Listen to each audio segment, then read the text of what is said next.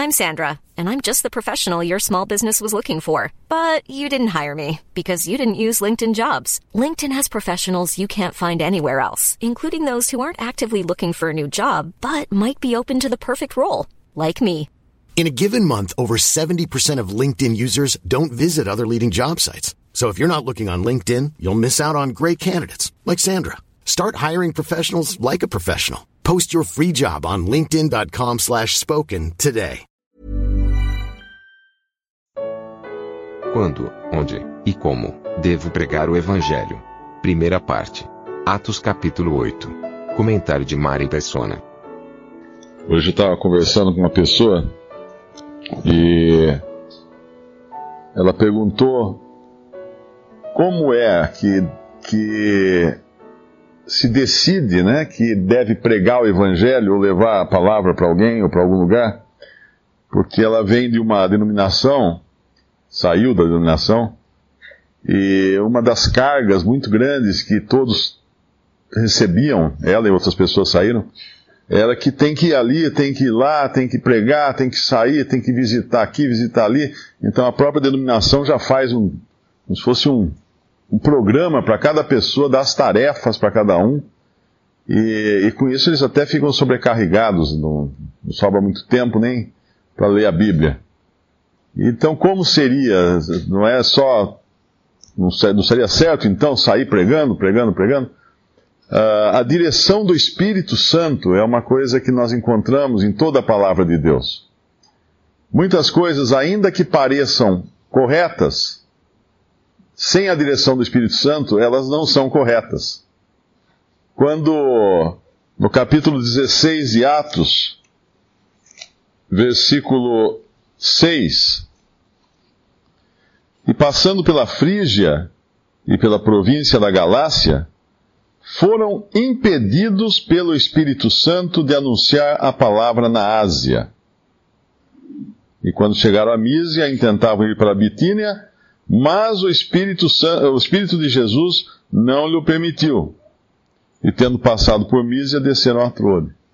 Ora, mas não era ir por todo mundo e pregar o Evangelho a toda criatura?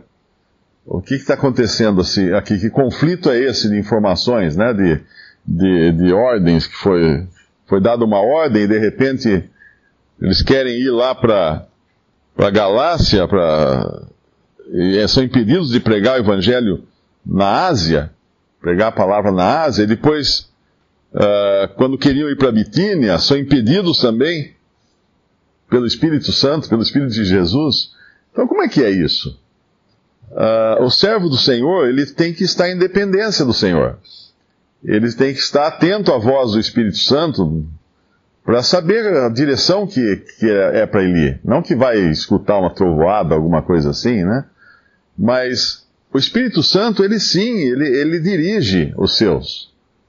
E, e aqui nós vemos que Paulo foi impedido de pregar na Ásia, e uma razão logo aparece no próprio capítulo 16, né?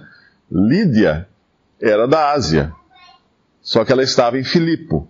Ela tinha uma casa em Filipe, ela era da Ásia, tinha uma casa em Filipe, provavelmente fazia seus negócios de venda de púrpura em Filipe, e é ali que tinha que ser encontrada essa mulher. Se Paulo fosse para a Ásia, uh, não ia encontrar Lídia, não ia ter a carta aos Filipenses, porque ali começa toda a história da Assembleia de Filipe, da conversão de Lídia, depois a libertação daquela jovem possessa, da conversão do carcereiro, tudo isso em Filipe. Então Deus dirige sim a sua obra, dirige os seus. Uh, não é uma não é uma assembleia que dirige, que dá as ordens, como acontece nas denominações, né, que uh, decidem, ó, você vai por ali, você vai por lá, você faça isso, você faça aquilo, e como se fosse um, uma uma lista de, de tarefas para cada um que é distribuída a cada um. Mas não é assim nas coisas de Deus. Quando nós vemos uh, no capítulo no capítulo 11, 13, no capítulo 13 de Atos mesmo, e na igreja que estava em Antioquia havia. Ah, versículo 1, capítulo 13, Atos 13, versículo 1. E na igreja que estava em Antioquia havia alguns profetas e doutores, a saber, Barnabé e Simeão, chamado Níger, e Lúcio Sirineu, e Manaém, que fora criado com Herodes, o tetrarca, e Saulo. E servindo eles ao Senhor e jejuando, disse o Espírito Santo: Apartai-me a Barnabé e a Saulo para a obra a que os tenho chamado. Então, jejuando e orando e pondo sobre eles as mãos, os despediram. E assim estes, enviados pelo Espírito Santo, desceram a Seleucia e dali navegaram para Chipre. Enviados pelo Espírito Santo. Uh, nós estamos acostumados a, a ler histórias de missionários e missões né, que são enviados por juntas de homens, por missões, por igrejas, mas isso não tem na palavra. Os discípulos, os, os irmãos na, na, nessa assembleia, eles impõem a mão sobre eles numa maneira de, de, de ter comunhão com aquela obra para a qual o Espírito Santo tinha chamado aqueles homens. Não era a assembleia que mandava. Então é muito importante entender isso, porque quando nós, quando nós fazemos as coisas segundo a nossa inteligência, ou segundo a nossa, as nossas ideias, ou a nossa vontade, nós não vamos encontrar Lídia, nós não vamos encontrar a jovem possessa, nós não vamos encontrar o carcereiro, nós vamos para a Ásia e vamos deixar em branco essa, essa parte que Deus ia, ia cuidar. Se Felipe fosse raciocinar, falar assim, mas senhor, não, não tem ninguém, está tá deserto o caminho para Gaza. O que eu vou fazer lá? Tem tanta gente, ele acabou de pregar aqui para uma multidão em Samaria, no, no, no, no versículo, uh, versículo 6 do Evangelho de, de, Atos 8, versículo 5, e descendo Filipe à cidade de Samaria, lhes pregava a Cristo, e as multidões unanimemente prestavam atenção ao que Filipe dizia, porque ouviam e viam sinais que ele fazia.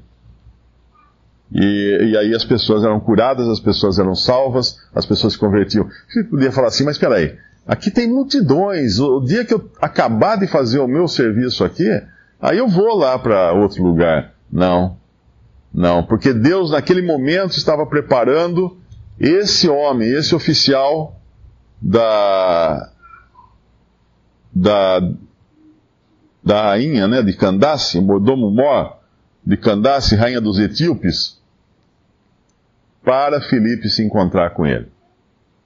Essa é a, a gente chama de, usando um termo aqui, né, de, de um termo empresarial, né, a otimização dos recursos, né, do serviço. Ao invés de pregar para uma multidão, ele vai pregar para um que vai ser um multiplicador. Porque esse homem tinha uma posição de destaque na, na corte da rainha, ele estava voltando para a Etiópia, e obviamente, chegando na Etiópia, ele ia falar do Evangelho, ele ia levar muitos a crerem no Evangelho, e provavelmente, depois disso, muitos cristãos haviam, ah, haveriam na Etiópia. Uh, tanto é que até hoje existem sinais de que realmente uh, existiram uh, assembleias muito antigas lá na Etiópia, ali no, naquela região do norte da África. A gente pode até pensar né, que naquele momento em que na Europa, que hoje é Alemanha, é França, é Rússia, esses países que hoje têm grande, grande cultura, né, são, são extremamente cultos, uh, enquanto na Etiópia eles estavam adorando o Deus único e verdadeiro, essas primeiras assembleias que provavelmente surgiram lá, né? Uh, naquela região da Europa eles estavam ainda se degradando e matando, oferecendo sacrifícios humanos para os seus deuses falsos, para os, os duendes, os, os elementais da, das florestas e tudo, tudo aquilo, para espíritos malignos.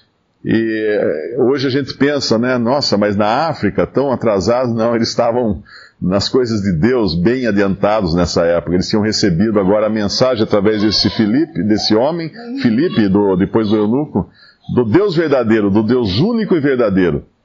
E, e o evangelho foi assim levado para a África. Deus tem os seus planos e é preciso estar atento a esses planos. Quando ele vai, quando nós vemos a, uh, esse caso de Filipe, que ao mesmo tempo que Deus estava preparando Filipe, Deus estava preparando quem? O eunuco também. No capítulo certo para ele pegar o gancho ali, o Felipe pegar aquele gancho e conversar com ele. Não era, não era um outro capítulo, não era uma outra, não tinha capítulos, claro, na Bíblia naquele tempo, no Antigo Testamento, mas não era uma outra passagem, era exatamente aquela passagem. Deus tinha um propósito nisso. Quando nós vemos a história de, de Cornélio, o centurião Cornélio, ao mesmo tempo em que Deus preparava Cornélio, Deus preparava Pedro. Porque os dois precisavam ser preparados para se encontrar. Uh, é, é, importante entender isso também, que Deus prepara o seu servo e Deus prepara aquele que vai receber a mensagem. Por isso que isso exige dependência, né, em primeiro lugar, do Espírito Santo e, e entender também quando Deus está agindo na, na obra de Deus, né, porque é Ele quem é, é Ele que está acima de todas as coisas, Ele que dirige os seus.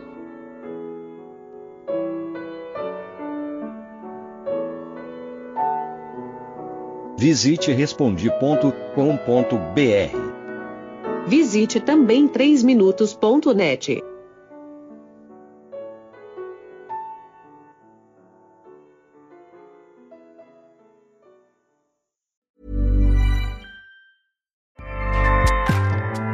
ACAST powers the world's best podcasts. Here's a show that we recommend. The Real Housewives is a guilty pleasure for most, but if you're looking to not feel guilty about that pleasure, tune in to Everything Iconic with me, Danny Pellegrino, where I break down all the messy moments and behind the scenes antics of Bravo's popular franchise. And on Everything Iconic, I also interview celebrity guests like Kelly Ripa, Kiki Palmer, Drew Barrymore, Cameron Diaz, and more about their guilty pleasures, their past work, and so much more.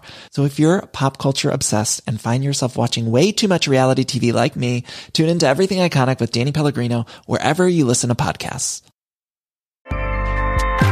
ACAST helps creators launch, grow, and monetize their podcasts everywhere.